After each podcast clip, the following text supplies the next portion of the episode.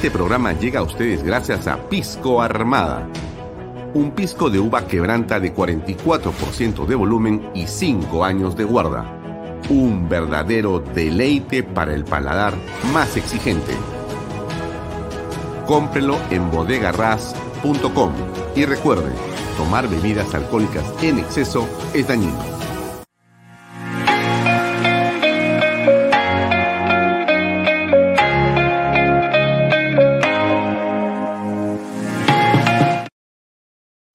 Coldwell Banker Realty Bienes Raíces. Para invertir o vender bienes raíces en Miami, Florida, Coldwell Banker. Coldwell Banker, la número uno hace 23 años en Estados Unidos y la número uno en Florida con más de 12 billones en ventas. Comuníquese con Jimena Prele al WhatsApp 001-305-904-0631. Coldwell Banker Realty, bienes raíces. Delop.pe Somos especialistas en transporte de carga regular. Transporte de concentrados de mineral. También transportamos material y residuos peligrosos y diseño y construcción en todo el Perú. Ubíquenos en nuestra web delob.pe En el año 2022, el anuncio del inicio de la construcción de siete proyectos mineros marcará la pauta para el crecimiento económico del país. Así, Expo Mina Perú avanza impulsando las transacciones comerciales de la gran industria minera y sus proveedores. Participa con nosotros en la Gran Feria Minera de Lima, que abrirá sus puertas del 27 al 29 de abril y será presidida por Víctor Gómez, de compañía minera Antamina. No dejes pasar la oportunidad de presentar tus productos y servicios al sector más importante de la reactivación económica. Presentaremos la conferencia Internacional de Minería y el Congreso Latinoamericano de Compradores Mineros. Separa tu stand en Expo Mina Perú y haz negocios con el sector minero. ¿Cómo están? Muy buenos días. Gracias o buenas tardes, noches. Gracias por acompañarnos en esta nueva edición de Bahía Talks por Canal B, el canal del Bicentenario. Como todos los días estamos con ustedes de seis y media a 8 de la noche. Hoy es lunes 18 de abril un día importante por muchas razones. Hoy se han cumplido 25 años de la operación Chavín de Guanta, una de las operaciones militares más importantes en la historia del el mundo y que justamente es desde el ámbito internacional donde se ve sin apasionamientos el éxito que un grupo de comandos peruanos logró liberar a eh, un numeroso grupo de ciudadanos que habían sido secuestrados por terroristas del eh, eh, grupo sanguinario Movimiento Revolucionario Tupac Amaru. Esto fue una noticia que conmovió al mundo y que hoy día, sin duda, muchos nos congratulamos de que sean no solamente miembros de las Fuerzas Armadas peruanas, sino que actuaron eh, de una manera realmente ejemplar. Y hoy día en el país se ha eh, sentido y se ha expresado el sentimiento de reconocimiento hacia estas personas. Escuchemos unas palabras de lo que dijo uno de los integrantes eh, en las ceremonias que se han dado en diversas partes del país con respecto a este tema en las últimas horas. Por favor. No va a resolver esta situación con dos palabras. Terrorismo nunca más. Nunca más en el Perú. Sus Fuerzas Armadas están para ello. Son 25 años de la operación exitosa Chavín de Huántar. Yo, me siento Mire, la operación Chavín de Huántar marcó un hito en la historia nacional. Fue un mensaje sublime de que el Perú no conversa con terroristas, no conversa con aquellos que están contra nuestro amado Perú, no conversa con aquellos que están contra nuestra población, que es a quien nos debemos. En el Perú y el estado de emergencia actual, Mire, estamos en estado de emergencia en varios lugares del, del país, como ustedes lo saben, en el Putumayo, en el Braen, en La Pampa, también a lo largo de nuestras vías de comunicación, pero eh, apoyando de diferente manera a nuestra Policía Nacional. Los resultados son los que ustedes pueden ir viendo a nivel nacional. Por ejemplo, en Hebrae, Hebrae a través del tiempo se ha, se ha hecho muy pequeña la zona donde hoy permanecen los integrantes de, este grupo Sendero Luminoso que está en ese lugar. Entonces, nosotros junto con nuestra Policía Nacional, junto con nuestras autoridades locales, regionales, estamos trabajando muy fuerte por la paz en nuestro amado Perú.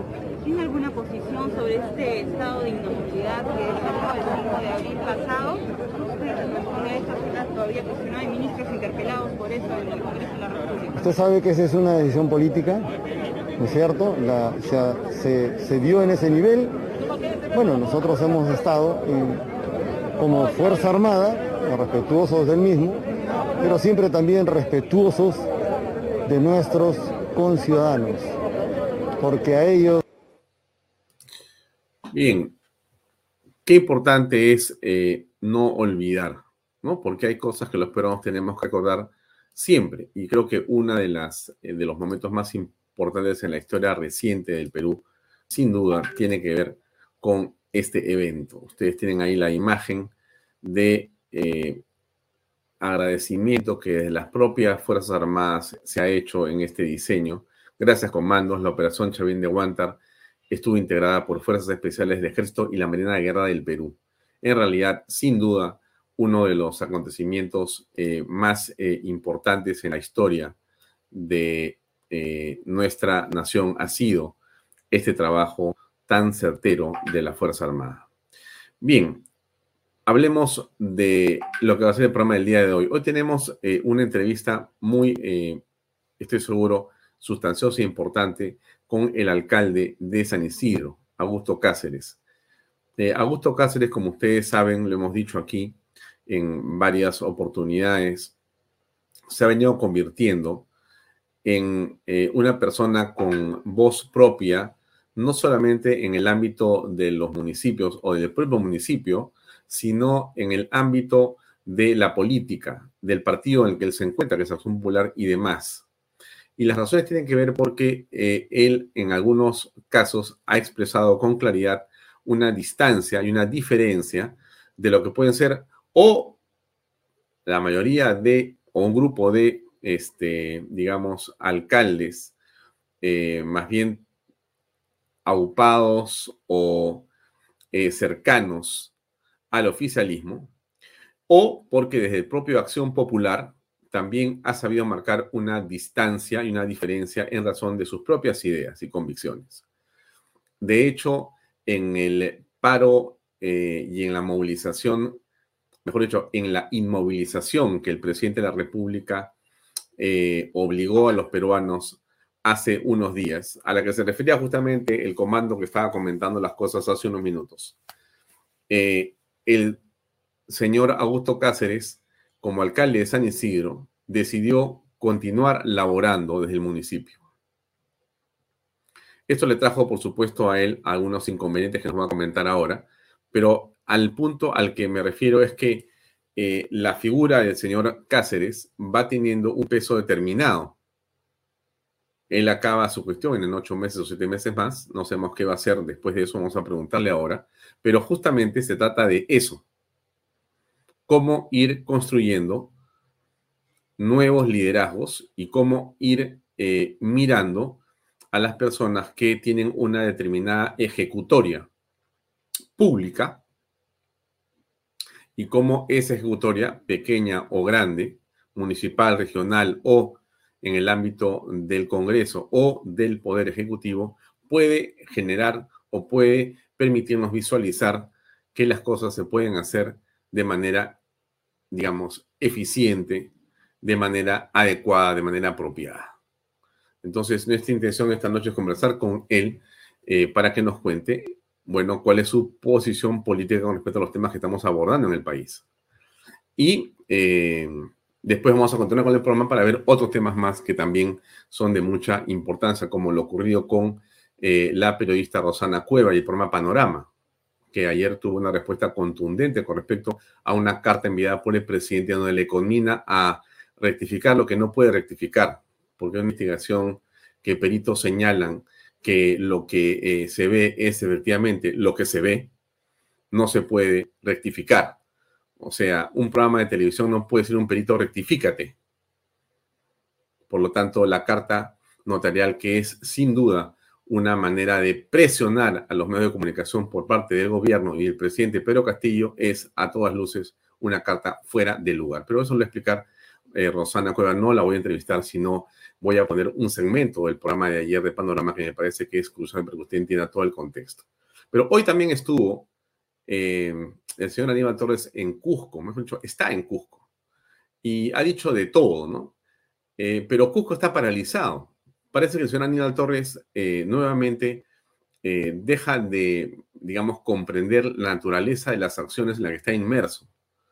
Él está seguramente molesto, seguramente está contrariado por lo que pasa, por lo que dicen los medios, pero yo creo que estamos entrando en realidad a las últimas horas del señor Aníbal Torres. Me refiero, por supuesto, es una metáfora a la que me estoy tratando de adherir pero estamos en las últimas horas políticas del señor Aníbal Torres. Yo creo que ya su discurso, el intento de liderazgo, eh, su narrativa está agotada por todos lados.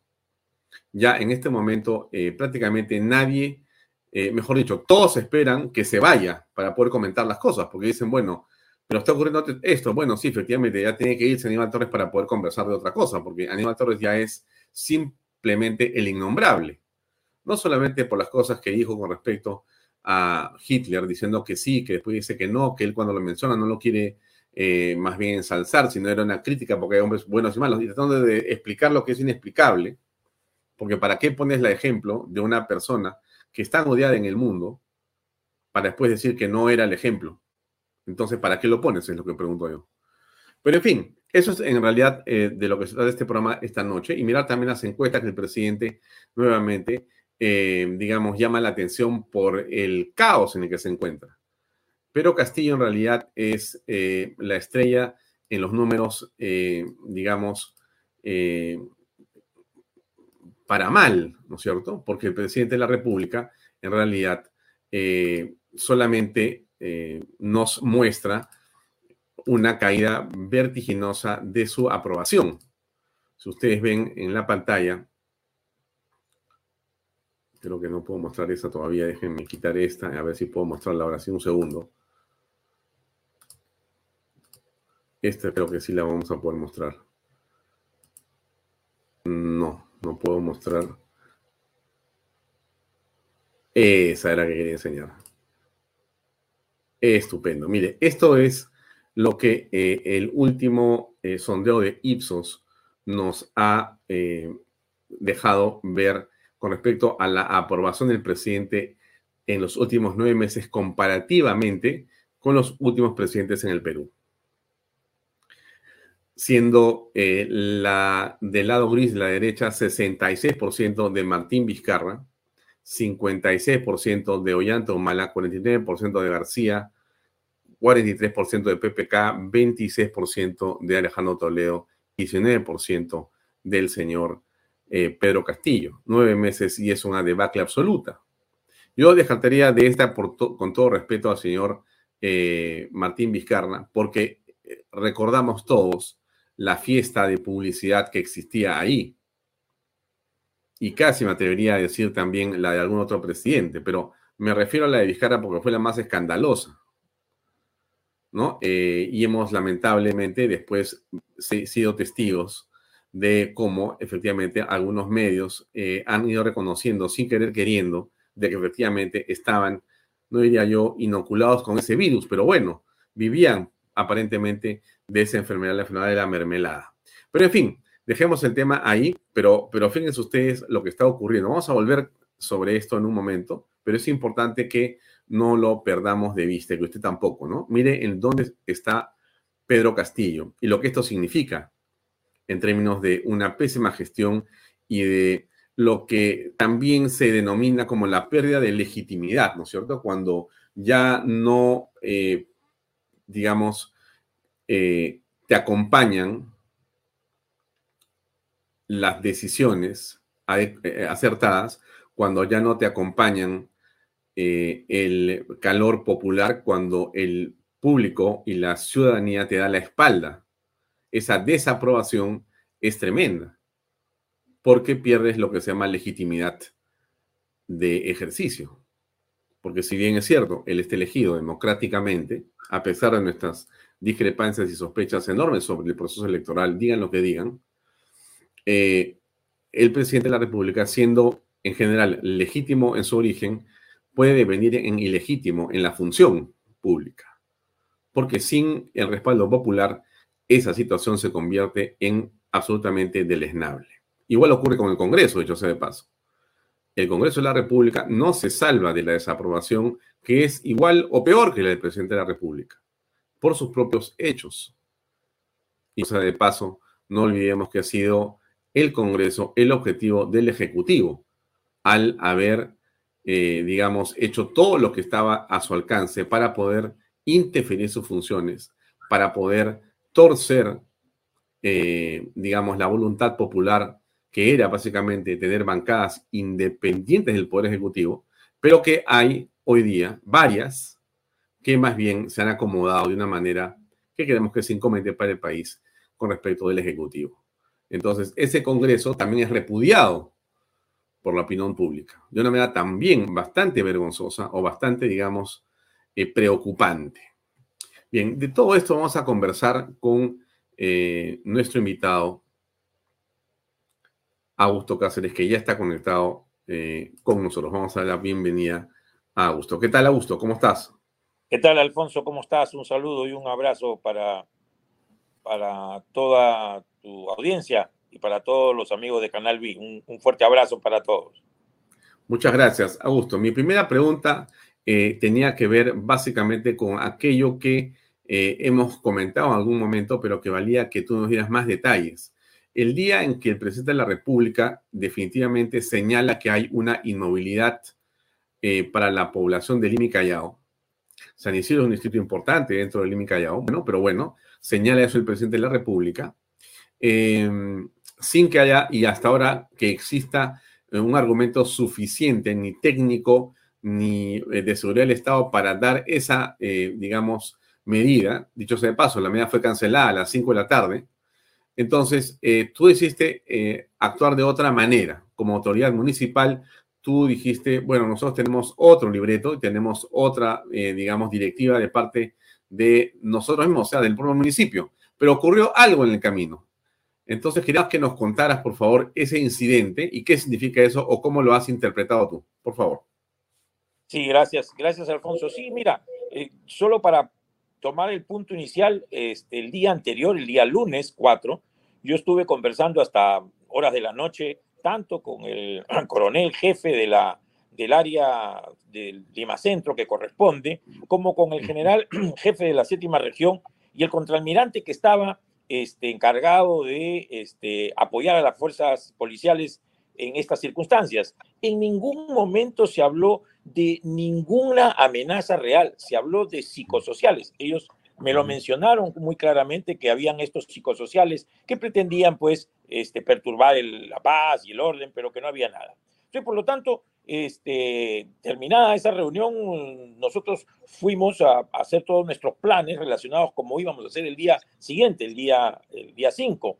Y sin embargo, pues nos enteramos que se había decidido abruptamente este, eh, hacer esta inmovilidad, esta, este toque de queda este, para encerrarnos, a ponernos a todos en encerrona.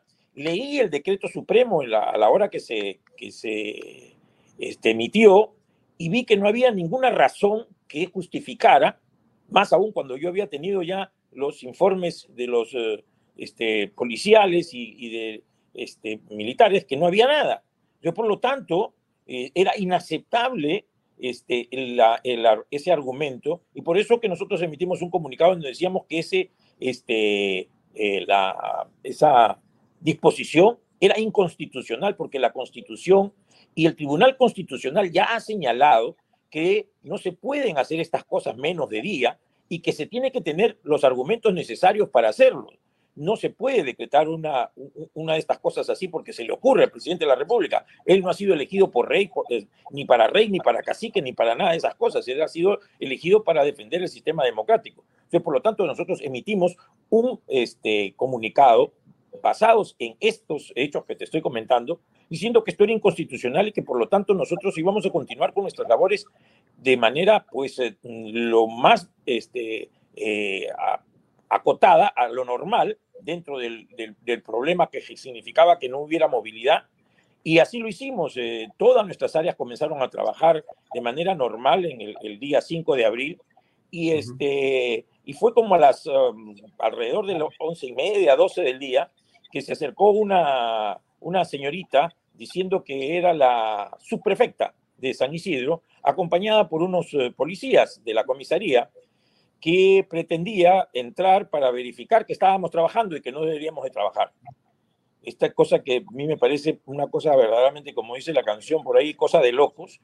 Esta cosa de locos este, me pareció absurda. Yo me acerqué a, a conversar con esta persona que no se quiso identificar, y que a los policías tampoco les se quería identificar delante de los policías. Al final nunca terminó de identificarse, ¿no? Pero ella pretendía que el Estado deje de hacer sus labores, porque el municipio es parte del Estado, para servir a los ciudadanos, porque ella era pues este, enviada por la prefecta que le había dicho que tenía que hacer eso. O sea, eh, eh, fue un acto intimidatorio que terminó en nada, precisamente porque nosotros nos pusimos firmes y dijimos que, dijimos que nosotros no podíamos parar, que teníamos que trabajar, teníamos serenos con los cuales se estaba haciendo la seguridad ciudadana del distrito y que me resultaba ser, ser absolutamente una, un, despropósito que nuestros este, trabajadores no cumplieran con la misión y el servicio que le tienen que brindar a los ciudadanos pero fue eh, definitivamente lo tomé como un acto intimidatorio, absolutamente intimidatorio, y cual nosotros no, no, no caímos en el, en el juego porque tenemos las cosas muy claras. Bien, entonces, eh, no quedó sino el municipio libre para poder trabajar sin problemas. Sí, claro, porque como te digo, los policías le insistían a la señorita esta que se identifique, nunca se identificó, nunca mostró su DNI, nunca mostró algún documento que diga que ella era la subprefecta. Eh, total, podría ser la subprefecta, pero mm, en verdad no lo llegó a demostrar. Por lo tanto, nosotros después de eso no tuvimos ninguna, este, eh, ningún problema para hacer nuestro trabajo eh, normal y lo hicimos, cubrimos todas las áreas, tuvimos faltos, por supuesto, por motivos de eh, la falta de vehículos, pero pusimos también vehículos de la municipalidad a disposición para poder trasladar lo más cerca que podamos a nuestros este, trabajadores y también dejarlo lo más cerca a sus domicilios posteriormente en la tarde, a la hora después del fin de las labores, para que podamos cumplir con nuestras, nuestras labores este, y nuestro trabajo que nos ha encomendado el, Estado. Mm. Ahora, tú podrías decir, eh, Augusto, que esto ha sido una excepción, ha sido un error o desde tu punto de vista existe por parte del gobierno una intención manifiesta de utilizar a, eh, digamos, eh, estas personas que representan al presidente de la República para poder, eh, digamos, dirigir o constreñir la labor municipal o de las autoridades electas? Mira, yo estoy completamente seguro de que aquí lo que se trata de hacer es una, una, una de eh, de todo lo que es el aparato del Estado por parte del gobierno central. No me cabe ninguna duda. Este, yo por principios estoy en contra de todo lo que significan estos prefectos y subprefectos, que es un, una cosa que venimos arrastrando desde las épocas eh, coloniales. Y qué mejor representante del Estado en los, en, los, en los gobiernos locales que los alcaldes.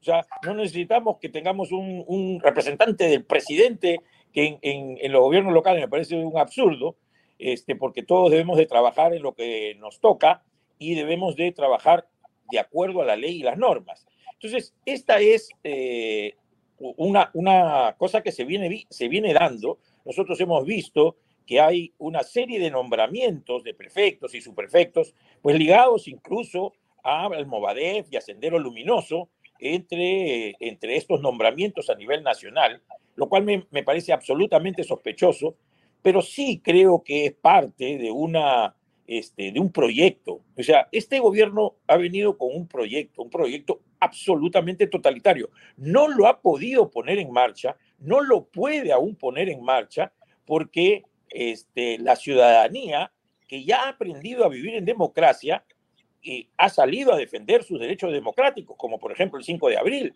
O sea, eh, el tema es que ya la democracia es casi parte de la vida diaria y cotidiana de los ciudadanos del Perú. Entonces, por lo tanto, este proyecto que venía desde los dinámicos del centro, este proyecto totalitario, colectivista, marxista, leninista, como es el, la ideología de Perú Libre, el partido del este, profesor Castillo, presidente de la República, es un proyecto que no lo pueden este, todavía eh, poner en marcha si no es, pues, con su bendita nueva constitución, que cada cierto tiempo la sacan, porque precisamente ese va a ser el vehículo y el mecanismo para terminar con las libertades. Esa es mi opinión, es lo que he visto a través de estos nueve meses. Estos nueve meses han sido un intento paulatino, persistente, consuetudinario, por un lado, para implantar este, este nuevo orden, vamos a decir,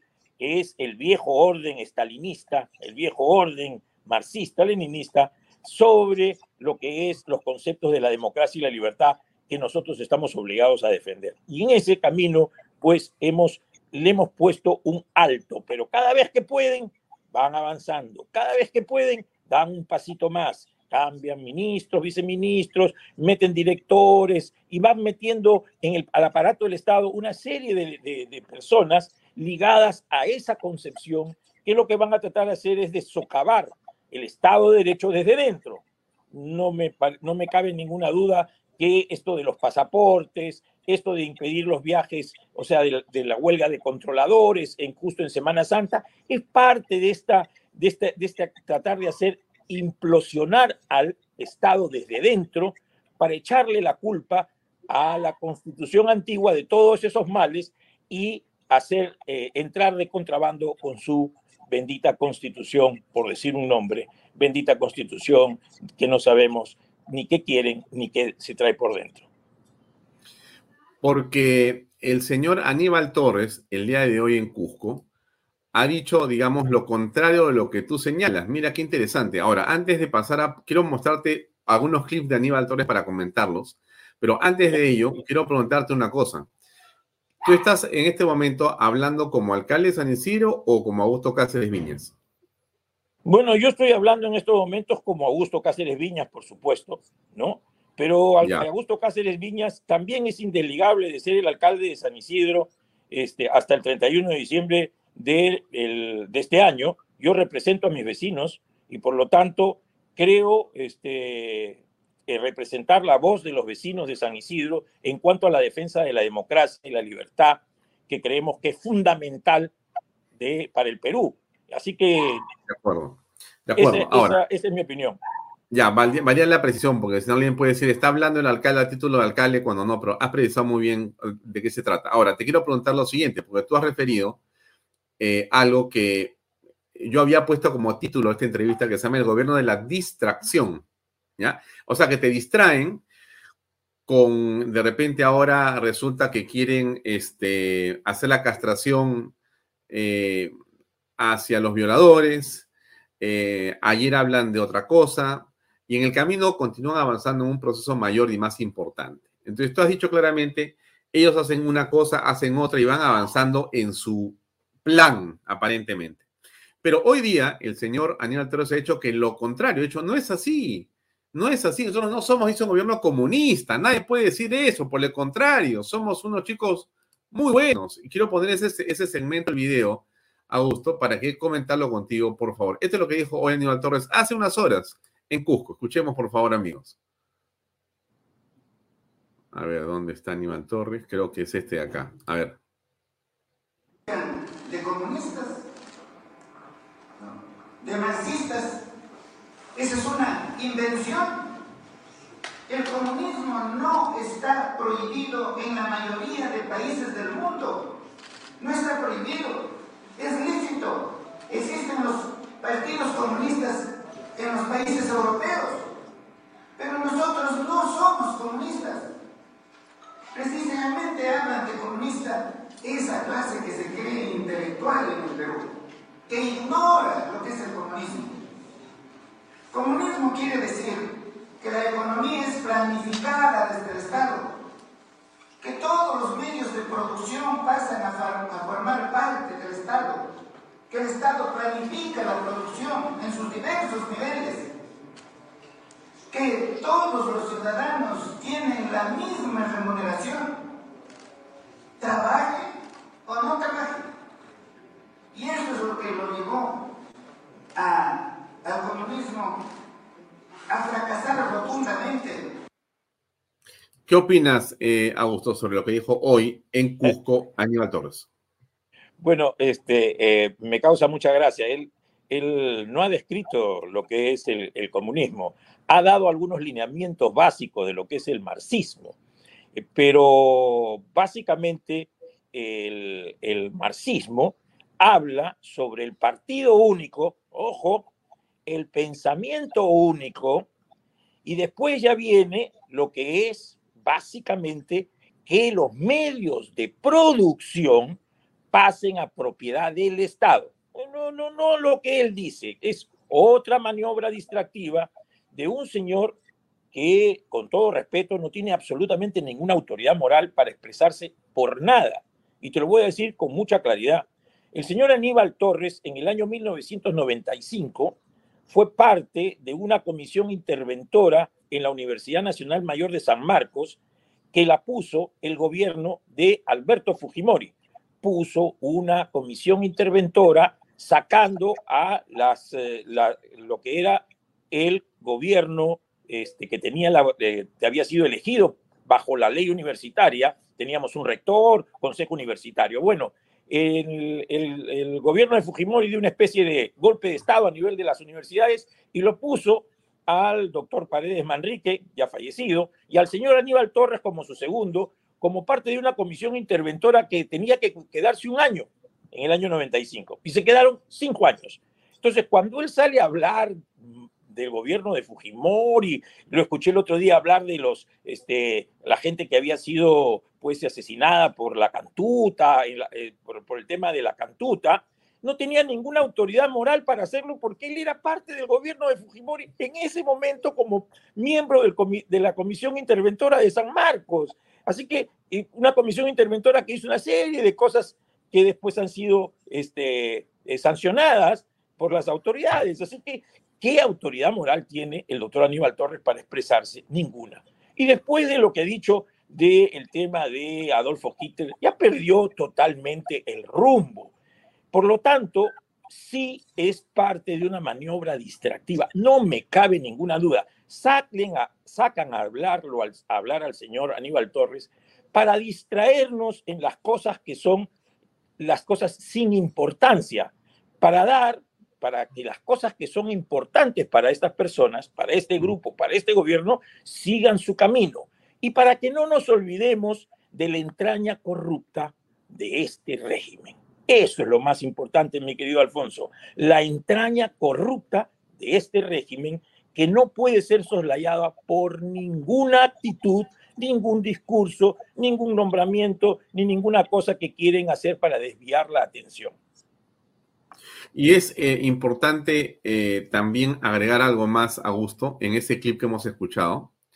Eh, se refiere el señor Aníbal Torres como que si el comunismo al que él se refiere, o a la definición que él se refiere, o a las acciones que se refiere él como comunistas, son un hecho que ocurre en un momento de manera instantánea, cuando lo que conocemos bien es que Cuba, como en otro extremo, el chavismo o Nicaragua u otros países que están bajo ese régimen, ¿no es cierto?, han sido procesos en los cuales se le ha mentido al pueblo bajo el pretexto de ser gobiernos populares, gobiernos justamente para terminar con la pobreza y que han terminado más bien eh, con la creación de una casta de millonarios o multimillonarios que son los que gobiernan y que eran supuestamente los revolucionarios. Así ha ocurrido en Argentina, en Bolivia, en Nicaragua, en eh, Cuba y en Venezuela, donde nosotros sabemos, porque lo vemos todos los días, que existen fortunas amasadas sobre la base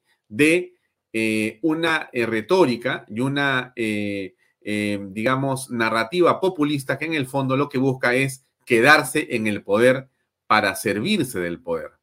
Ahora, quiero continuar con esto, Augusto, porque es muy interesante escuchar tu comentario como autoridad, ¿no es cierto? Mira, acá hay otro clip que tiene también una gran actualidad y quiero compartirlo contigo y que es justamente lo que se refiere el señor Aníbal Torres en torno a sus dichos, ¿no? A ver, a ver, vamos a escuchar acá cómo se defiende de Aníbal Torres. Básicamente, Aníbal Torres se defiende de Aníbal Torres. ¿No? Constatar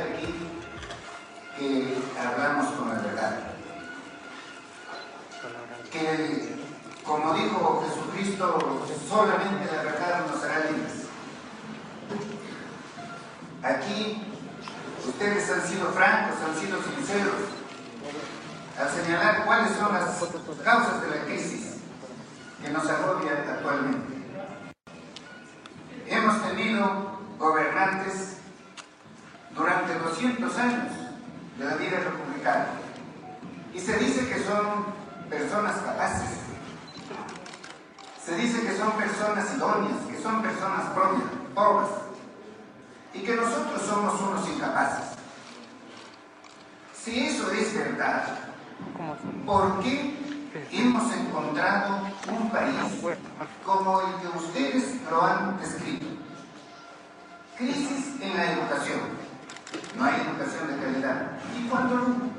En el. ¿Cuándo lo hubo? Es más, las grandes mayorías estaban marginadas de la, de la educación. Finalmente se optó por la privatización de la educación y no por mejorar la calidad de la educación pública. Esa es la verdad. ¿Cuánto el campo fue atendido? Si no últimamente solamente para las grandes empresas agroindustriales. El campesino de a pie la agricultura familiar fue olvidada por siempre. Nunca se la atendió, es más, se lo despreció por ser campesino, sin darse cuenta que nosotros, los que vivimos especialmente en las ciudades, comemos del sacrificio, del trabajo del campesino.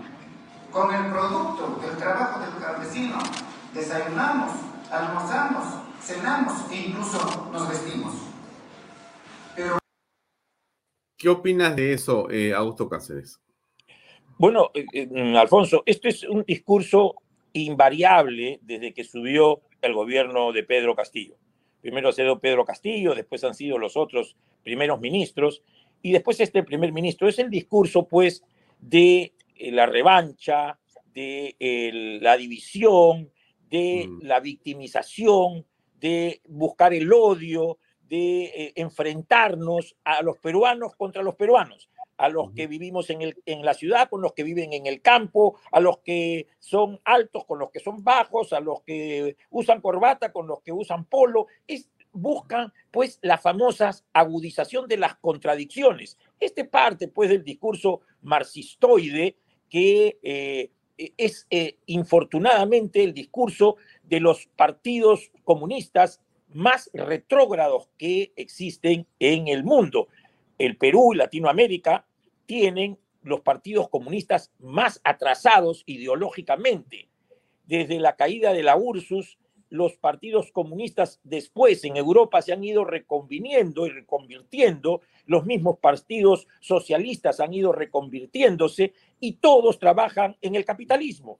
Eh, eh, Europa es un, gran, es, una, es un gran continente capitalista en la cual no importa si tú eres de izquierda, si tú eres de derecha, sino cómo tú haces que funcione mejor la democracia y que el capital logre más el, cada vez más el bienestar de los, de los ciudadanos. Nosotros tenemos los partidos comunistas, porque estoy hablando de este partido de Perú Libre, que es un partido absolutamente eh, corroído por la delincuencia, pero es marxista. Tenemos el partido Nuevo Perú o Juntos por el Perú, que es otro partido que supuestamente es este, eh, de izquierda, pero que es marxista, pero no lo es, pero si tú le preguntas este, a, la señora Verónica Mendoza, dime, este, eh, ¿Nicaragua es una dictadura? Dime, este, ¿Cuba es una dictadura? Dime, ¿Venezuela es una dictadura? Y no saben qué responder. Por lo tanto, son pues absolutamente iguales que los partidos más atrasados, los partidos estalinistas más atrasados del mundo. Con estas personas no vamos a llegar absolutamente a nada, absolutamente a nada. El señor, eh, el señor Aníbal Torres es un mercenario de la política. Él puede servir de, bien a cualquiera, se acomoda, se acomoda. Él podría servir bien a Adolfo Hitler, hubiera sido un, buen canciller de Adolfo Hitler, claro que no hubiera pasado el, test de la raza aria, pero hubiera sido un buen, un buen representante del fascismo. Entonces, por lo tanto, Alfonso, este, este, este es un discurso que no lleva nada, este es una, este es una monserga que lo que trata es de dividirnos, que lo que trata es de buscar el, rencor, la revancha, el, el, enfrentamiento entre los, entre los peruanos, cosa que no debemos ni podemos permitir bajo ningún punto de vista. Eso de ahí es, hay que rechazarlo porque los peruanos estamos por encima de estas cosas. Hmm. Bien, eh, dices, dices, algo que trae mucha, mucha preocupación por lo siguiente, ¿no? Eh, como tú sabes, el día de hoy está programado y de hecho se está llevando a cabo un paro en Cusco. Y como todos sabemos, eh, Cusco es eh, una ciudad que en realidad vive del turismo. Y vive del turismo porque ha sido organizada de esa manera. Eh, tiene una serie de atractivos turísticos que han sido convertidos en productos turísticos y tiene también una capacidad hotelera y una capacidad para poder desarrollar una serie de bienes y servicios que son notables para la industria que tiene que ver con el turismo eh, en, digamos, el nivel más alto, ¿no? Hay hoteles de varias estrellas, hay circuitos turísticos de primer nivel, hay un tren que va para un lado y para el otro, y en general se mueve la ciudad en torno al turismo. Muy bien, ¿qué cosa ha ocurrido hoy, estimados amigos y estimado Augusto? Bueno, hoy el paro ha traído como consecuencia la parálisis del turismo. ¿Qué consecuencias tiene eso? Bueno, las consecuencias han sido muy concretas porque por lo menos 3.500 turistas han quedado paralizados en Cusco, paralizados porque no han podido viajar a Machu Picchu. El tren eh, también ha sido eh, por varios miles de personas eh, cerrada en sus vías y en general la ciudad está paralizada, ¿no es cierto? Paralizada. Una ciudad que está tratando de recuperarse. Todos sabemos, Augusto, que el turismo es una actividad que tiene una importancia crucial en el Perú, porque además genera una serie de empleos eh, colaterales que son muy importantes. Eh, se calcula que son entre 5 a 10 empleos eh, por cada turista que llega. En realidad, y los turistas que llegan al Perú son turistas que en un segmento importante pasan en promedio de 10 a 15 días y gastan una cantidad de dinero importante por día. ¿no?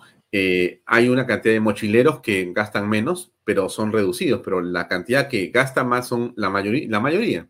Y vienen a tomar tours que son, como todos conocemos, en primer lugar, Cusco, Machu Picchu, después está Nazca o Cajamarca o Arequipa o Puno o la ciudad misma de Lima, que eh, también puede ser susceptible de manejar turistas, pero que en estas circunstancias de una recuperación económica, en concreto, el gobierno más bien va exactamente al revés, ¿no es cierto?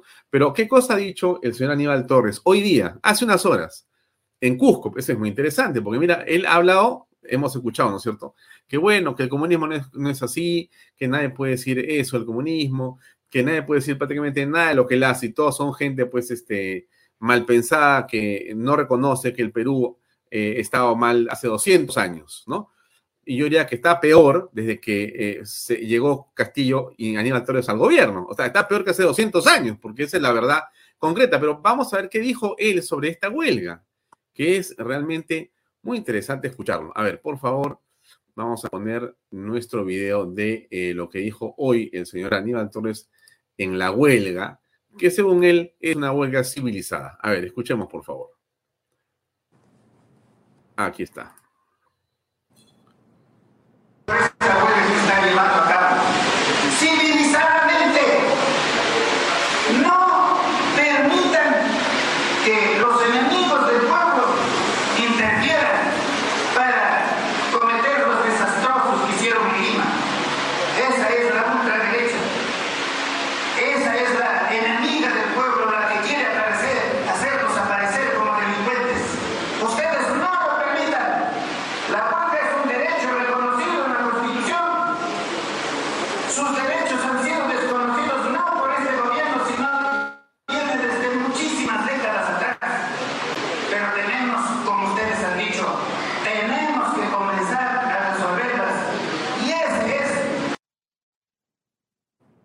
Bueno, ahí está, digamos, el pensamiento eh, de Aníbal Torres, ¿correcto? Vamos a sacarlo de aquí, de esta imagen, para preguntarle a nuestro invitado qué piensa de eso. Pero antes, una breve pausa comercial, eh, si me permites, Augusto, y regresamos con tu comentario sobre esta huelga civilizada, que no es como la derecha, ha dicho el señor Aníbal Torres. A ver, el comercial y regresamos, por favor, con el comentario de, de Augusto Cáceres. Invierta en terrenos en Paracas con los portales, ubicados a solo 25 minutos del aeropuerto de Pisco y ahora a muy poco tiempo de Lima por la nueva autopista. Por eso los terrenos aquí se revalorizan rápidamente. Regístrese y aproveche las ofertas online. PBM Plus, proteínas, vitaminas y minerales y ahora también con HMB, recuerde, vainilla y chocolate. No olvide que el ejercicio favorece su sistema inmune y que una buena alimentación es su mejor defensa. Compre PBM en boticas y farmacias a nivel nacional. Para más información, visite la web pbmplus.p y sígalos en Facebook y en Instagram. Delop, especialistas en transporte de carga regular transporte de concentrado de mineral. También transportan material y residuos peligrosos y diseño y construcción en todo el Perú. Entra a la página web de lo.p. Pisco puro armada, pisco de uva quebranta de 44% de volumen y 5 años de guarda. Un verdadero deleite para el paladar más exigente. Pisco puro armada, cómprelo en bodegarras.com. Y no se olvide que tomar bebidas alcohólicas en exceso es dañino. Bueno, entonces ha dicho Aníbal Torres que esta es una demostración de una eh, marcha, de una parálisis, eh, más bien eh, que hay que repetir seguramente o tomar como un ejemplo, ¿no? Civilizada, ¿no es cierto? Se ha paralizado el turismo y la actividad económica en Cusco y bueno, el señor Aníbal Torres mm, parece que mira eso con ojos como los que ha comentado él. ¿Qué opinas tú al respecto, Augusto? Bueno, Alfonso, toda huelga es una desgracia para un país. Toda huelga es, es una desgracia. Eh, lo que significan los actos de vandalismo y todas esas cosas ya no son una desgracia, son una tortura. Pero toda huelga es una pérdida de la capacidad para poder tener eh, encuentros, para poder tener, este, llegar a consensos. O sea, una huelga no debe de ser bajo ningún punto un motivo de satisfacción, debe ser un motivo de gran preocupación, porque como dices tú, estamos eh, parando una actividad que es la industria blanca, que es preciada en tantos países, ¿no? Y que nosotros estábamos encaminados, estábamos yendo muy bien. En las últimas décadas hemos pasado de tener menos de un millón de, de turistas a tener pues casi cuatro o cinco millones de turistas y deberíamos de seguir en el camino a tener turistas como lo tiene, por ejemplo, este, México, que tiene 15 millones de, turistas, como tiene España, 55 millones de turistas, y es algo importantísimo para su economía. Entonces, y nosotros tenemos todas las condiciones para tener un, turismo muy poderoso y muy potente, eh, porque tenemos regiones naturales tan diversas que en un poco recorrido y en pocas horas puedes pasar de, estar en una Amazonía estar en una cumbre nevada y después en una playa hermosa. Es decir, eh, el Perú es eh, divino en esa parte y no debería de ser pues este motivo de alegría, de ninguna alegría eh, al hablar de huelgas. Y eso, por, eso demuestra la incapacidad de este, de este gobierno, de este primer ministro y de todo su gobierno para mirar el, futuro del país, no tienen una visión del futuro del país, no tienen, creo, ninguna visión de absolutamente cómo van a gobernar el país en los próximos meses, en los próximos días, menos pueden programar una actividad que logre sacar al, al país, que logre tener una gran cantidad de, este, de personas trabajando en el turismo y de ser una industria absolutamente limpia, ecológica y pues que logre bienestar para los ciudadanos. Me, duele mucho lo que dice este señor, pero no es, este, no es extraño en una persona de estas eh, características. Ahora, dicho esto, Augusto, eh, lo que hemos escuchado también del presidente Confie, que dejó una carta el día de hoy, digamos, para manifestar su preocupación por lo que está en el país, la pregunta que nos hacemos es, ¿cuál es el, no sé si la, si la pregunta parece un poco inocente, pero te la, te la hago igual, ¿cuál es el futuro del gabinete y cuál es el futuro de Aníbal Torres? ¿Cuántas, no sé, si se puede decir, horas de vida, días de vida, esto ya terminó? Eh, danos tú, por favor, eh, tu visión de lo que debería ser una salida a este problema actual en el que estamos entrapados con este señor, primer ministro, y de repente con el gobierno de Pedro Castillo. Sí, este, Alfonso, un, un, tema que yo quería tocar antes es que de esto, esto de los 200 años de destrucción, de estos 200 años que no se ha hecho nada, de estos 200 años, bueno, algunos por ahí han puesto 200 años y nueve meses, ¿no? O sea, ya no son solo 200 años, son 200 años y nueve meses. Pero no es así lo que dice este señor Torres o lo que ha dicho Castillo, lo que ha dicho parte de este gobierno. Si nosotros miramos el, el Perú en los últimos 35 años, nosotros vemos de que hay, gracias a pues, eh, el, el, el, sistema constitucional en el que vivimos, nosotros hemos tenido una efectivísima lucha contra la pobreza, nosotros teníamos 55% de pobreza al final de los años 80. Era terrible la pobreza en nuestro país. Más de la mitad de los peruanos eran pobres. Y con la aplicación del el sistema de la economía social de mercado, con la aplicación de las eh, eh, bondades constitucionales y con el trabajo denodado de los peruanos, hemos disminuido la pobreza a 24%.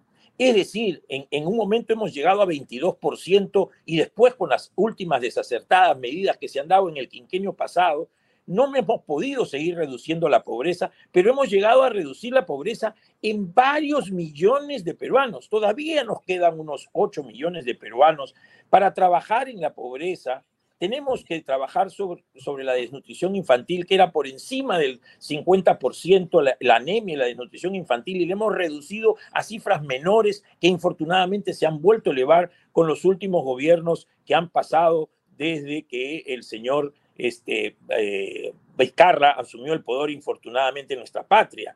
Es decir, es hablar de que en el Perú no se ha hecho nada, es una falacia Hablar que en el Perú no se han logrado la mejoría, no se ha logrado que se eh, construyan mejores este, capacidades, que se tengan personas con mayores posibilidades y que sean reducidas las desigualdades y las brechas, es mentira. Hay que analizar las cifras, hay que conocer para poder saber cuál es el camino que se debe de seguir. Y el camino que se debe seguir no es el que están siguiendo estos, es el camino que estábamos siguiendo hasta, hasta antes que venga este descalabro de, problemas relacionados con la deshonestidad. Porque si una de las cosas que tiene este gobierno, y no debemos olvidarlo, ustedes pueden pasarle por alto todo lo que quieran, pero no se le puede pasar por alto la deshonestidad. Y la deshonestidad encabezada por, por el presidente de la República. Ojo, eh, mi querido y estimado este, Alfonso, el 28 de noviembre del año pasado, en que se emitió el, este, el informe de Cuarto Poder sobre lo que pasaba en Zarratea y las visitas y todo lo demás que desencadenado toda la, la crisis, se destapó el, la entraña corrupta de este régimen. Es decir, el presidente tiene pues un rol protagónico en el, en el sistema corrupto que estamos viviendo con este gobierno. ¿Qué persona decente quisiera trabajar con un jefe que sabe que tiene pues serios cuestionamientos de corrupto, que su familia es corrupta, que su eh, allegado más cercano es corrupto y que está fugado, que fue su este, secretario general que tuvo 20 mil dólares en su despacho, en el baño de su despacho. Es decir, ¿cómo nosotros podemos tener un gobierno deshonesto? ¿Y quién va a querer trabajar en un gobierno deshonesto? Esta es la pregunta que nos debemos hacer en este momento, precisamente cuando decimos, sí, pues debemos de cambiar de presidente del Consejo Ministro, debemos cambiar todos los ministros, debemos de cambiar de presidente de la República, de la vicepresidenta y de este, este, y de este Congreso que ha salido absolutamente magullado y desgastado por sus propios errores. El, el, Congreso jamás debió permitir que Guido Bellido fuera primer ministro. Pero vino la cuestión de la bala de plata, de la bala de oro, de la bala de bronce, no sé de qué balas, y al final de cuentas nos hemos ido, el, el, Congreso ha ido acompañando en la destrucción del proceso democrático y constitucional de este gobierno. Que estemos bien económicamente, mi querido Alfonso, no significa que pudiéramos estar mejor. Mira, nosotros deberíamos de tener todos los peruanos para hacer una, una analogía, deberíamos de tener cada uno mil soles en el bolsillo. Y resulta que tenemos 100 soles. Estamos contentos con los 100 soles, pero hemos dejado y hemos desperdiciado mil soles. Es que nos estamos contentando con las miajas cuando deberíamos de, tener esos mil soles porque con esos mil soles podemos hacer el desarrollo de nuestras familias. Es decir, el Perú tiene ahorita en sus manos la capacidad de progresar como quizás mejor en ese lapso del gobierno de Alan García que se creció más allá del 9%. Tenemos la capacidad porque los superprecios de los minerales están como nunca han habido. Pero nos estamos contentando con las migajas y no podemos mirar el futuro del Perú al, al, desarrollo, a eliminar la anemia, a reducir la pobreza a, a límites internacionales de países eh, desarrollados. Entonces, el problema es este gobierno este gobierno que en su afán de perpetuarse está destruyendo todo a su paso.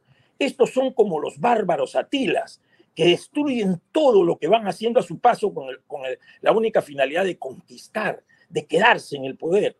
Esta ambición de quedarse en el poder los hace a todos, pues, decir, no nos pueden sacar, pues, porque no hay mecanismos democráticos, ¿no? La democracia no les permite sacarnos, entonces, si tú no renuncias, nunca te van a sacar. Y bajo esa premisa todos estamos en este compás de espera y muchos me han dicho y me han preguntado, ¿y qué hacemos después? Sacamos a Castillo y ¿qué hacemos después?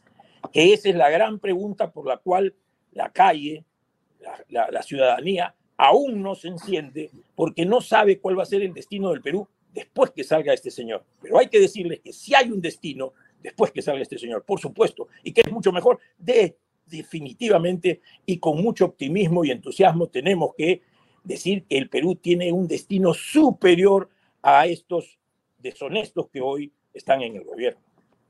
Ya, pero esos deseos tuyos son más eh, en realidad eh, una intención de tu parte, una, un buen augurio de tu parte, que algo que podamos encontrar como objetivo y concreto, porque ayer en una entrevista eh, Adriana Tudela decía algo muy parecido a lo que tú señalas. Ella decía, bueno, efectivamente, con la salida de Castillo no ha terminado el problema.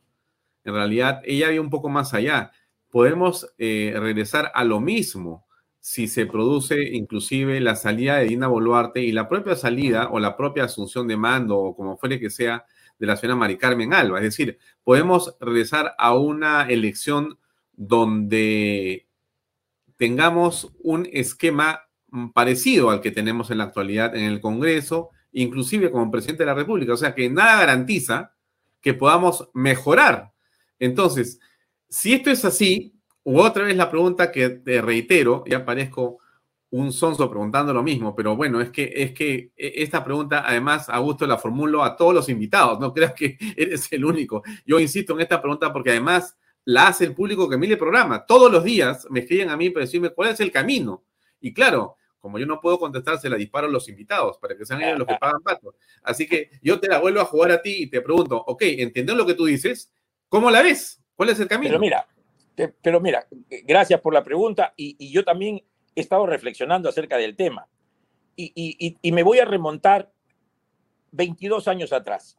Todavía hay jóvenes que tienen ahora 40 y que 22 años atrás tenían 18 y se pueden acordar. Mira, hace 22 años atrás se descubrió por, el, por intermedio del video Curi Montesinos la entraña corrupta de esa parte del régimen de Fujimori.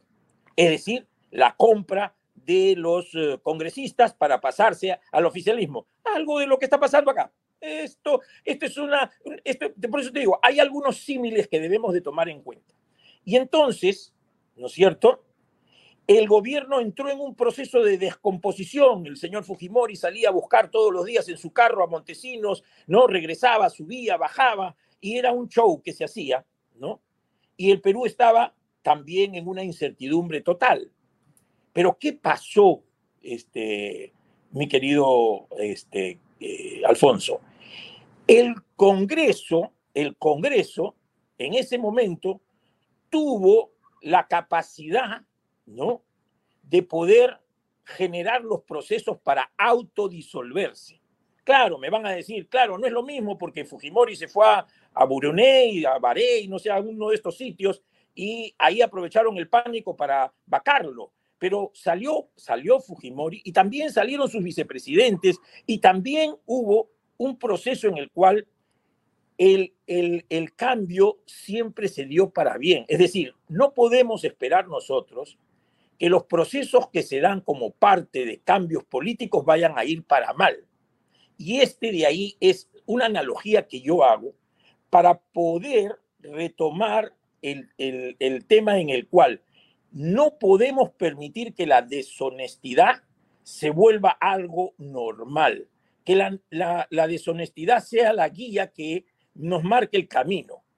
Y por eso mismo este gobierno necesita terminarse y hay que rescatar a congresistas como este Adriana Tudela y como otras personas más, no son muchos, te lo digo con toda sinceridad, que son rescatables en este Congreso. Pero ahora hay una fuerza que debemos recomponer, como fue en la marcha de los cuatro suyos, para que podamos nosotros los ciudadanos, los ciudadanos conglomerarnos en un frente por la honestidad y la democracia, o por la democracia y la honestidad, si quieres tú, en donde rechacemos a todos aquellos que han venido desde atrás, ¿no? En un marasmo de corruptelas, pues ligadas a lo que es el escándalo Lavajato. Y comencemos una nueva historia política en el país, en la cual le brindemos a los ciudadanos la posibilidad de que tenga otras visualizaciones de otros componentes de la sociedad que tienen las cosas bien claras, en la cual si no instauramos un gobierno de honestidad, de democracia y capacidad, vamos a ir hacia una confrontación que probablemente no querramos que suceda en ninguna parte del mundo. El país está en un momento difícil y puede haber una gran explosión social que no la va a poder manejar nadie. Entonces, por lo tanto, debe de haber una fuerza ciudadana, debe de haber un poder ciudadano que nos permita a nosotros ir y plantearle a este gobierno que tiene que salirse, pero también tenemos que plantearle a este Congreso que tiene que autodisolverse, que no se puede quedar para que no se siga pervirtiendo el sistema democrático como ha sucedido en Cuba, en Nicaragua, en Venezuela y que vivamos en un proceso de autodestrucción. Esta, la, democracia no puede ser autofágica, no puede devorarse a sí misma. Nosotros tenemos la capacidad para poder enervarnos, como lo estamos haciendo, y salir adelante y salir al frente, como lo hicimos el 5 de abril, que dicho sea de paso, estuvimos ahí en, el, en, en, en, la Plaza San Martín y nos fuimos a Tucayali y nos echaron sus gases pimientas que nos, que nos hicieron llorar y todo lo demás, pero estuvimos ahí. Lloramos de pena por este gobierno, lloramos de pena por este país, pero no nos vamos a quedar llorando. Es que decir, tenemos que agarrar coraje y buscar a las personas honestas que las hay. Hay que sacar a los ciudadanos de esta, vamos a decir, este desconcierto que hay y decirles que sí hay salida, mi querido Alfonso. Hay una salida. No va a ser fácil, no va a ser sencilla, va, va a requerir mucho sacrificio, pero algunos estamos dispuestos al mismo. Es decir, hay que enfrentarnos a las fuerzas fácticas que quieren que el Perú siga igual. Hay otras fuerzas fácticas que quieren que el Perú retroceda. Hay otras fuerzas fácticas que quieren que el Perú se vaya al diablo. No podemos permitir eso por nuestros hijos, por nuestros nietos, por nosotros mismos, por nuestra dignidad. Es decir, hay una fuerza que tenemos los ciudadanos que todavía no se ha explorado grandemente y que solamente tibiamente ha salido este 5 de abril, pero que tiene que ser, como decía el gran presidente Fernando Belaúnde Terre, a quien yo tengo una pues muy este, grata recordación, hay que hacer que la ciudadanía saque esa gallardía, el pueblo peruano es gallardo, lo que significa que es decidido y es valiente.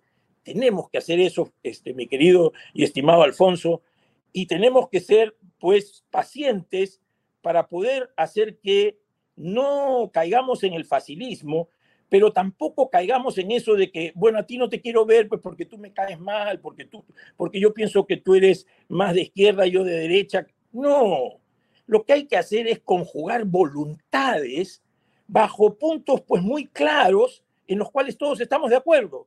Todos estamos de acuerdo que hay que preservar la democracia, no me cabe ninguna duda.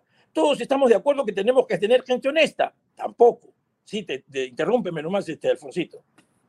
algunas preguntas rápidas para poder fijar, si podemos imaginariamente, algunas ideas en las cuales, digamos, habría que estar de acuerdo, ¿correcto? Te las voy soltando y te dices qué te parece. Por ejemplo, la defensa de la democracia, es decir, la defensa de la división de poderes a la que me quiero referir, o sea, poder judicial, poder ejecutivo, poder legislativo y las instituciones que son autónomas. ¿Tú eso lo apreciarías y tú estarías de acuerdo completamente en ello? Absolutamente. ¿Estarías de acuerdo en la eh, respeto a la Carta Magna del 93? Sin ninguna duda. ¿Estarías dispuesto a hacer cambios constitucionales eh, siguiendo el procedimiento que la propia Carta Magna señala para poder hacer aquello que eh, también desde muchos puntos de la opinión pública se demanda? Se tiene que hacer, es imprescindible hacerlo, por supuesto. ¿Estarías de, eh, tú en favor de la defensa de la vida del niño por nacer, como dice la Carta Magna? Como ciudadano y como ser humano y como respeto a la Constitución, estoy totalmente de acuerdo con eso. ¿Estás en favor de las políticas que defienden a la familia en general? La familia es el núcleo básico de nuestra sociedad y es el espíritu de una nación, por supuesto. Mm. ¿Tú estarías eh, de acuerdo en que, por ejemplo, eh, se revise la eh, currícula escolar en cuanto se refiere a la educación de género o la educación de eh, enfoque de género, que es lo como se ha llamado? Yo estoy de acuerdo en que busquemos revisar para tener una educación que adecue a nuestros niños a las realidades de, primero, el entorno familiar y segundo, a buscar el respeto de nuestros, cada uno de nuestros sexos. Por supuesto que sí, tenemos que trabajar y consensuar. Aquí tenemos que consensuar, mi querido Alfonso, es parte de un trabajo que se debe hacer, por supuesto que sí. Detrás de la palabra consenso también aparece la gente que está en favor del aborto. Dicen, oye, pero hay una cantidad de muertes estadísticas que mujeres lamentablemente tienen eh, como fatalidad por someterse a prácticas abortivas que hoy son ilegales. Entonces, esa razón se esgrime para legalizar el aborto como en Argentina y en otros países. Perú se resiste. ¿Qué pensarías tú como gobernante o como grupo de gente que gobernaría? Mira, yo te digo que no podemos nosotros castigar con un crimen otro crimen. un crimen como es la violación, en caso de los abortos eh, por violación, no se puede castigar con un crimen mayor que es matar a un ser vivo. O sea, un crimen con otro crimen te vuelve igualmente criminal. No, no estoy de acuerdo como médico y como, y como ciudadano. No, no estoy de acuerdo.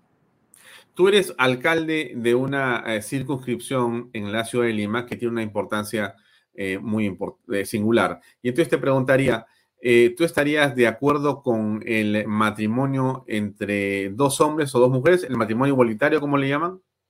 Yo creo que hay que buscar un mecanismo en la cual las personas de este, distintos este, posiciones este, de, sexo o de, de, género, como le llaman ahora, este, puedan tener pues este, alguna,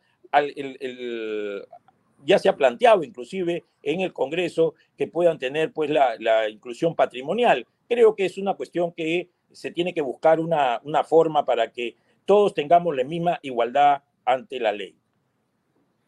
Eh, y por ejemplo, te preguntaría eh, con respecto a eh, digamos, la economía. En la actualidad, la Carta Magna señala una economía social de mercado, aquí en la que hay tanto Estado como sea necesario, pero sin que eso implique que se va a competir con la empresa privada y más bien está el Estado supletoriamente en, en las actividades donde no va la empresa privada. Y en todo caso, a que el Estado sea más eficiente eh, y no hacer mayor, como hay otra posición política. Tú estás, ¿por qué digo? Tú has estado en un gobierno municipal, has manejado un presupuesto público importante, uno de los mayores presupuestos del Perú, lo tiene la Municipalidad de San Isidro. Bueno, la pregunta es, ¿tú estarías dispuesto a que crezca el aparato del Estado o que se reduzca el aparato del Estado? Yo creo que la economía social de mercado, bajo los cánones de que el Estado es supletorio, que el Estado entra a gestionar en donde no se, donde la empresa privada no lo hace, sí es importante que el Estado tiene que dedicarse a algunas cosas básicas, educación, salud, eh, eh, seguridad ciudadana, infraestructura, son base importante de lo que es el Estado y que debemos de, trabajar en una alianza con la empresa privada que es la que invierte más para generar empleo y para generar desarrollo. Es, es, ese es la base de una economía social de mercado que creo que hay que fortalecer y hay que desarrollar. Eh, el presidente de la República y sus ministros de Estado han hablado de ampliar el número de ministerios, Ministerio de la Tecnología, Ministerio de la Juventud, Ministerio de esto o de lo otro. ¿Tú estarás en la línea de que aumentes los ministerios o que se reduzcan los mismos? Yo creo que se deben de reducir. Cuanto menos tengamos una actividad burocrática eh, y, tengamos más gestión, va a ser más fácil para el desarrollo de los pueblos. Yo sufro en estos momentos el, eh, lo que nos trae la ley de contrataciones del Estado, en la cual tenemos muchas dificultades nosotros para desarrollar muchos proyectos, precisamente porque hay demasiada burocracia, nos hemos burocratizado y eso es eh, en un Estado moderno, no, no debería de ser así, absolutamente. Entonces, ¿Tú tienes en mente qué ministerios podrían eh, más bien fusionarse, si fuera el caso la palabra? Sí, claro, yo creo que todos los ministerios que tienen que ver con lo que es el, eh, el tema social podrían ser un solo ministerio, ¿no? En el cual tengamos nosotros una, este, una centralización de estos, de, estos, este, de estos temas sociales porque hay cosas que son muy importantes que trabajar en el tema social, como por ejemplo el desarrollo infantil temprano, que es fundamental, ¿no? En donde está el Ministerio de Salud, donde está, o sea, entonces tenemos que funcionarlos para hacerlos funcionales. Mira, en, desarrollo infantil temprano, este, Alfonso, el Perú destina aproximadamente, aproximadamente 11.200 millones de, soles para desarrollo infantil temprano y que son aproximadamente 1.200 eh, eh, eh, soles por, eh, por, niño, que no está fuera de lo que es, significa este, en otros países del mundo. Lo que tenemos es una pésima gestión. O sea, tenemos mayor cantidad de anemia, de, anemia, desnutrición y de todo lo que significa el apoyo madre-niño para el crecimiento del niño y su incorporación y su crecimiento cerebral. Y, y, y, estamos a la saga de otros países por una incapacidad de gestión porque hay muchos actores. Hay que fusionar todos estos este, ministerios que están y estos, todos estos organismos que están detrás de estos ministerios que tienen que ver con lo que significa el apoyo y la ayuda social a la población peruana, para hacerlos más eficientes. Bueno, estamos, digamos, con una línea de preguntas que nos lleva a que, digamos, esa podría ser imaginariamente, Augusto, una especie de mini plataforma para adhesiones, ¿es correcto? Sí, claro, claro. Y, sin embargo, Alfonso, sin embargo, hay que incorporar a más personas que aún pensando en algunas cosas distintas a las que te he mencionado, en algunas otras que son sumamente básicas para salir de este entrampamiento, podamos sumarlas para salir de este proceso en el cual debemos sacarnos a este gobierno corrupto. Bien, eh, a ver, en Lima, o mejor dicho, en el Perú, en este momento, se están produciendo, déjame colocar esto, eh, una serie de reclamos, reclamos, eh, eh, digamos, de todo tipo, mi estimado Augusto. Y ese cuadro que te he puesto ahí, que está elaborado por nosotros, pero tiene información de la Defensoría del Pueblo, lo que muestra es la actividad de estos procesos de diálogo, ¿no? Según el tipo. Y los que tienen que ver con los socioambiental, ¿correcto? son casi el 80%.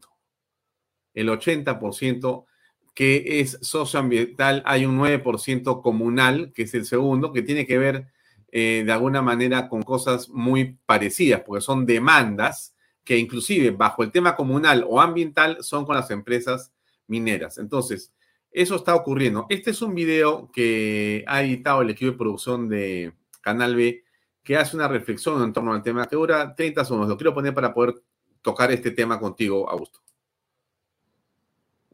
Hacia la válvula, 48 días sin agua, 48 días sin agua, marchando la válvula, señores. Como se prometió, como se prometió, estamos yendo a la válvula. ¡Vamos a la válvula, señores! No estamos solos, señores. Aquí estamos preparados. Ya que el gobierno incapaz no puede hacer nada, nosotros mismos nos hemos armado, señores. Aquí estamos, señores. Mina Cuajone. Departamento de Moquegua. Rumbo a la válvula. ¡A la válvula, compañero! Rumbo a la válvula.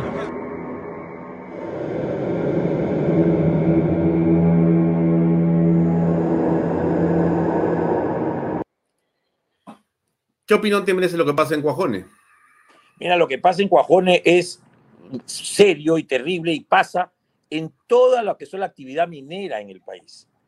Mm. El, el, problema de la minería, Alfonso, se genera en los inicios del gobierno del señor Ollanta Humala. Ahí comenzamos un proceso en la cual comenzó el país a sucumbir ante el discurso, o le llaman, como le llaman ahora, la narrativa de enfrentamiento, eh, los que defienden el agua, que los que defienden el oro, los que defienden... Hay una narrativa de eh, conflictiva de quienes quieren sacar agua para su molino, principalmente los que tienen que ver con estos proyectos este, totalitarios, que ahora están tomando de su propia medicina. Por eso, estos han sembrado vientos y están cosechando tempestades, pero también por el país. Entonces, la mayoría de estos conflictos tienen que ver con necesidades de las comunidades alrededor, asusadas por los famosos este, agitadores políticos.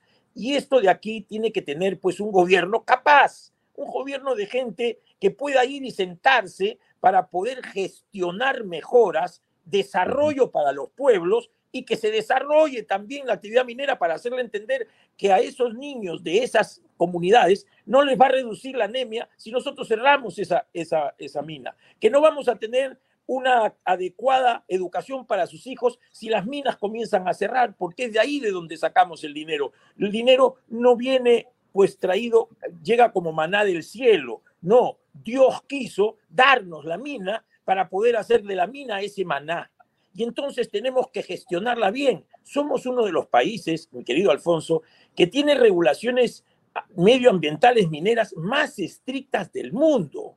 Así que la narrativa y el discurso de los asusadores y de los agitadores es una narrativa que lleva sobre la gente incompetente que no sabe que nosotros estamos haciendo respetar las normas medioambientales como en muchos países no se da y que además somos uno de los países cuya contribución a las, al erario nacional de las empresas mineras es de las más altas del mundo. Entonces, bajo ese aspecto, lo que necesitamos es mediadores que estén encabezados por el presidente de la República, que sepan de lo que está hablando, que hable con verdad, con la verdad. Por ahí dijo el señor, este, en, en una forma farisea, el señor Aníbal Torres, la verdad nos hace libres. Sí, pues, la verdad nos hace libres cuando hablamos con la verdad, pero la verdad nos hace que la gente nos crea, porque hay que ser transparentes, hay que ir, hay que traer, hay que buscar a las personas y explicarles denodadamente por qué tenemos que hacer ciertas cosas. Y eso tiene que hacerlo un gobierno democrático que tenga, pues, en su seno la capacidad para poder resolver los problemas y comenzar nuevamente un proceso de crecimiento y de desarrollo que se ha detenido en estos últimos años. Hay que hacer las cosas bien. Te voy a poner un último video de un ministro que es un especialista en los temas eh, de ciencia y tecnología, tiene además una serie de pergaminos académicos de enorme importancia, pero que en este, digamos, gobierno parece ser que no sé si ha encontrado el espacio adecuado para desarrollar su talento, o más bien no lo ha encontrado y más bien se ha descubierto la incapacidad para gestionar, que no tiene nada que ver con el conocimiento y el talento académico, ¿no es cierto? Porque puede ser un gran académico, pero puede ser realmente como diríamos metafóricamente, una bestia para gobernar, porque no significa una cosa a la otra, y al contrario, gente que no tiene ese gran perfil académico puede ser un gran gestor, porque lo que se busca finalmente es ser eficiente y eh, honesto y e, etcétera para la toma de decisiones. Pero quiero ponerte este video y después lo quiero comentar contigo, por favor, eh, Augusto. Ahí va.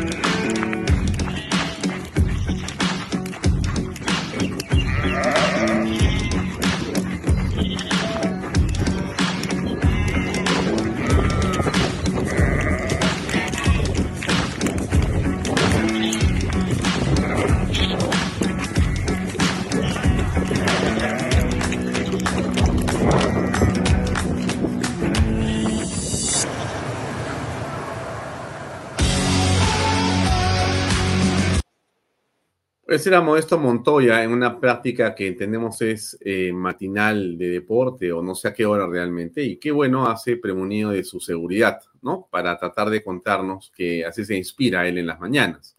Pero lo que decía nuestro equipo de producción que ha hecho ese video es, eh, en realidad muestra perfectamente que no saben a dónde van, ¿no? Van hacia un lado, se detienen y retroceden. O sea, avanzan y retroceden en el camino, eh, tratan de eh, obnubilar, cubrir y distraer a las personas porque están desmontando el Estado o en todo caso montándose sobre el Estado para tener o para hacer otro tipo de gestiones que no son, por supuesto, no solamente nada santas, sino más bien con un viso muy grande de corrupción.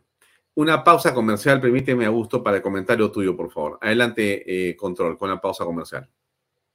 Invierta en terrenos en Paracas con Los Portales, ubicados a solo 25 minutos del aeropuerto de Pisco y ahora a muy poco tiempo de Lima por la nueva autopista. Por eso los terrenos aquí se revalorizan rápidamente. Regístrese y aproveche las ofertas online. PBM Plus, proteínas, vitaminas y minerales y ahora también con HMB, recuerde, vainilla y chocolate. No olvide que el ejercicio favorece su sistema inmune y que una buena alimentación es su mejor defensa. Compre PBM en boticas y farmacias a nivel nacional. Para más información, visite la web pbmplus.p y sígalos en Facebook y en Instagram. Delop, especialistas en transporte de carga regular transporte de concentrado de mineral. También transportan material y residuos peligrosos y diseño y construcción en todo el Perú. Entra a la página web de lo.p. Pisco puro Armada, pisco de uva quebranta de 44% de volumen y 5 años de guarda.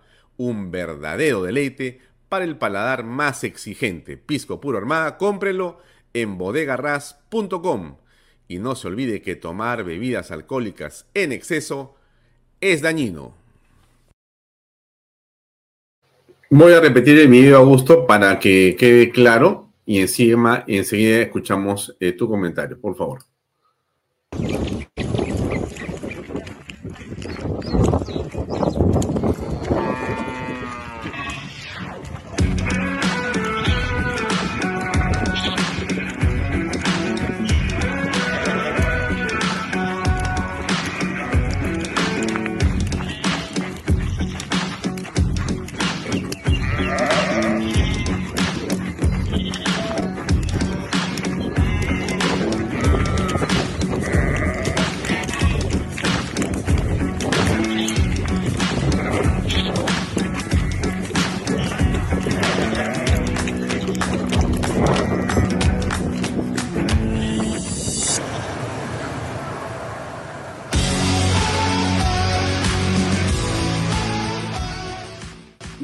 ¿Cuál es tu opinión para ir cerrando el programa, estimado Augusto? Tu audio, un segundo, lo, acá, ya está. Pero yo eh, tengo que decirte con mucha pena que yo conozco a don Modesto Montoya, un físico nuclear de pues lo mejor que tiene el Perú, ¿no? Yo en realidad no entiendo qué le ha pasado. Soy sincero al confesar. Primero no entiendo por qué ha aceptado estar en ese en ese ministerio que no es de su experticia. Y segundo, no lo veo eh, actuando de la manera que él actuaba hace muchos años atrás. Dicho sea de paso, no lo veo hace muchos años atrás. No puedo decir cómo, cuál era su, su manera de ser últimamente, pero, pero me da mucha pena que uno de los pocos referentes que teníamos de, de, de hombre de, de tecnología y de ciencia, hoy día se haya desperdiciado en este nefasto gobierno, que todo lo que toca lo destruye, que todo lo que agarra lo hace, lo convierte en leña. Ahí hemos llegado a un ministro de, Cultura que eh, ni bien llegó, hizo que por arte de magia, después de milenios, se derrumbaran las paredes de eh, Cuela. O sea, tenemos, tenemos estos, estos eh, creo que los espíritus de Cuela han escuchado lo que ha hablado, las cosas este señor, y, han pues eh, respondido de esa manera, porque todo lo que toca este gobierno lo, hace, lo hace mal para el país. Y esto es una cosa que no podemos seguir permitiendo. Por eso es que el 80% de los peruanos, y no es opinión mía, está en las últimas encuestas, el 80% de los peruanos queremos de que este gobierno termine. Eh, el 80 peruanos queremos que este gobierno salga. Lo que pasa es que el 80% de los peruanos hacemos la misma pregunta. ¿Y después de este qué? ¿Podríamos tener algo peor? Sí, claro, por supuesto, no me cabe ninguna duda. ¿Es posible caer más bajo en el fondo? Siempre es, más bajo, es posible caer más bajo en el fondo. Mira eh, Venezuela, que creyeron que con Chávez estaban más bajo en el fondo y llegó Maduro y ahora están más abajo en el fondo. Mira Nicaragua, si con el primer Ortega estaban más bajo en el fondo, ahora con la segundo, el segundo Ortega están más bajo en el fondo. Mira Cuba, si creían que con Fidel estaban más bajo en el fondo, ahora con los sátrapas que lo han heredado están más bajo en el fondo. O sea, siempre es posible caer más si no tenemos una capacidad de poder ser demócratas.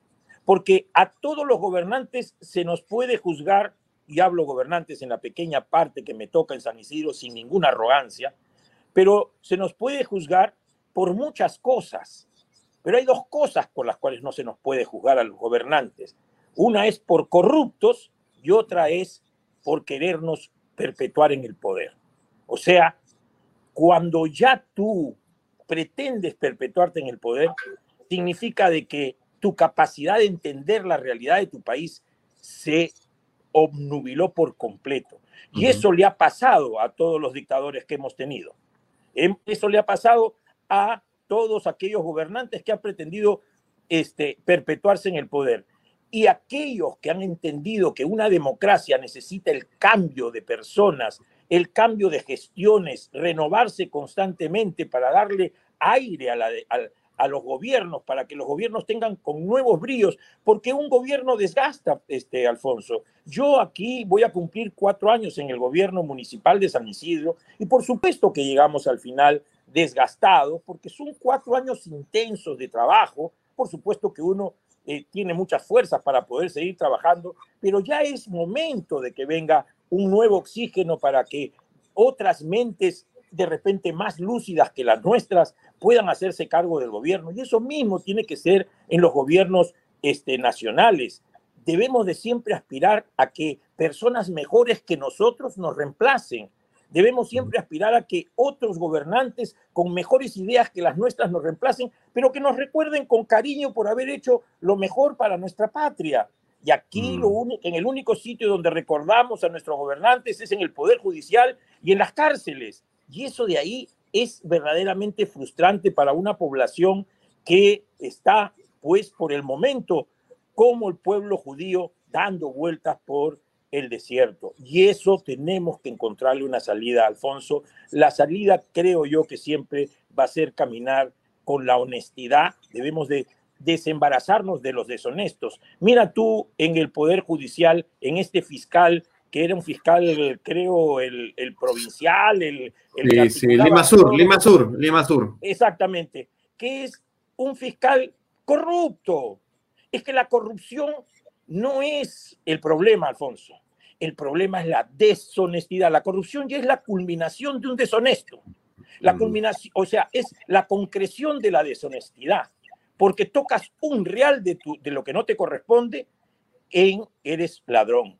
Tocas un real que no te corresponde del erario público, eres corrupto. Y eso significa que no tienes clara qué cosas son las cosas que te pertenecen y no te pertenecen, para qué te han puesto ahí. Entonces, tenemos que hacer una revolución de honestidad.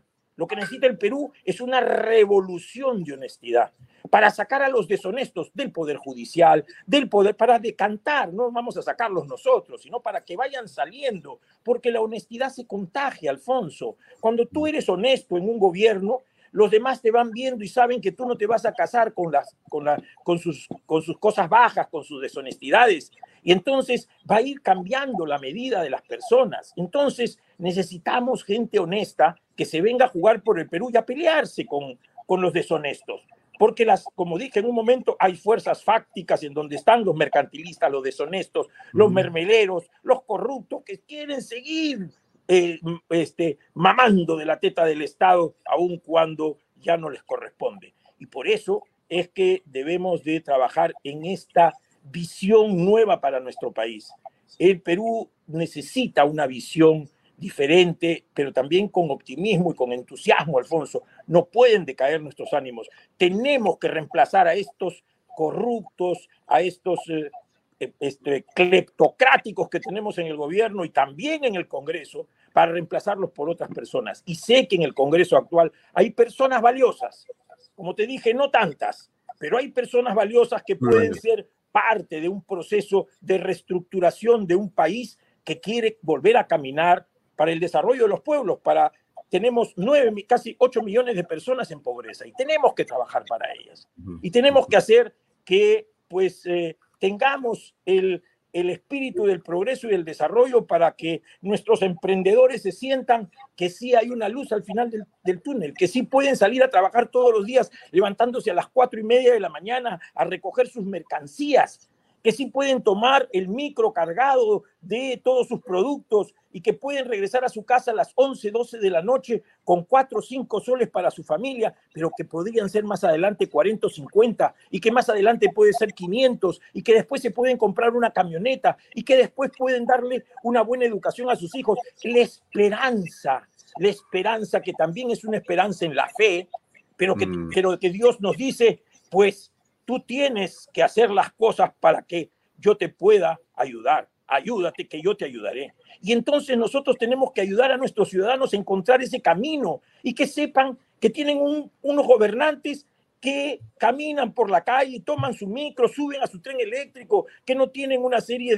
de, privilegios y prebendas, porque no hemos venido aquí a servirnos, sino a servir a, nuestros ciudadanos. Entonces, ese nuevo espíritu, mi querido y estimado este, Alfonso, con este, este eh, final de nuestra, de nuestra Semana Santa, con este domingo de resurrección, que nos resurja el ánimo a los peruanos, porque sí podemos salir de los castillos, sí podemos salir de los boluartes, sí podemos salir de los lápices y de todos aquellos que han hecho y han envilecido la, la política en el Perú. Debemos de tener confianza, pero también tenemos que tener valor y decisión. Y ahí nos corresponde a nosotros, los nuevos políticos, aquellos que venimos con un espíritu de renovación y de fuerza para cambiar la política dentro de nuestros partidos y fuera de nuestros partidos para hacerla, al ponerla al servicio de los ciudadanos. Esa es la idea, mi querido Alfonsito. Perfecto. Un gran abrazo, Augusto. Hemos terminado te agradezco por el tiempo, ha sido una larga conversación. Te he puesto un montón de temas ahí porque es importante poder conocer tu opinión. Gracias por estar esta noche en Vaya Talks y será esta otra oportunidad que espero sea próxima y pronto. Gracias. Gracias, Alfonso. Un abrazo para ti también. Gracias. Gracias. Muy amable. Bien, amigos, y vamos al final del programa. Era Augusto eh, Cáceres Viñas, alcalde de San Isidro, que nos ha comentado in extenso su posición frente a varios temas que creemos que era importante conocer. Bien, nos vemos mañana a las seis y media en punto en otra edición de Vaya Talk, siempre por acá por Canal B, el canal del Bicentenario. Gracias y muy buenas noches.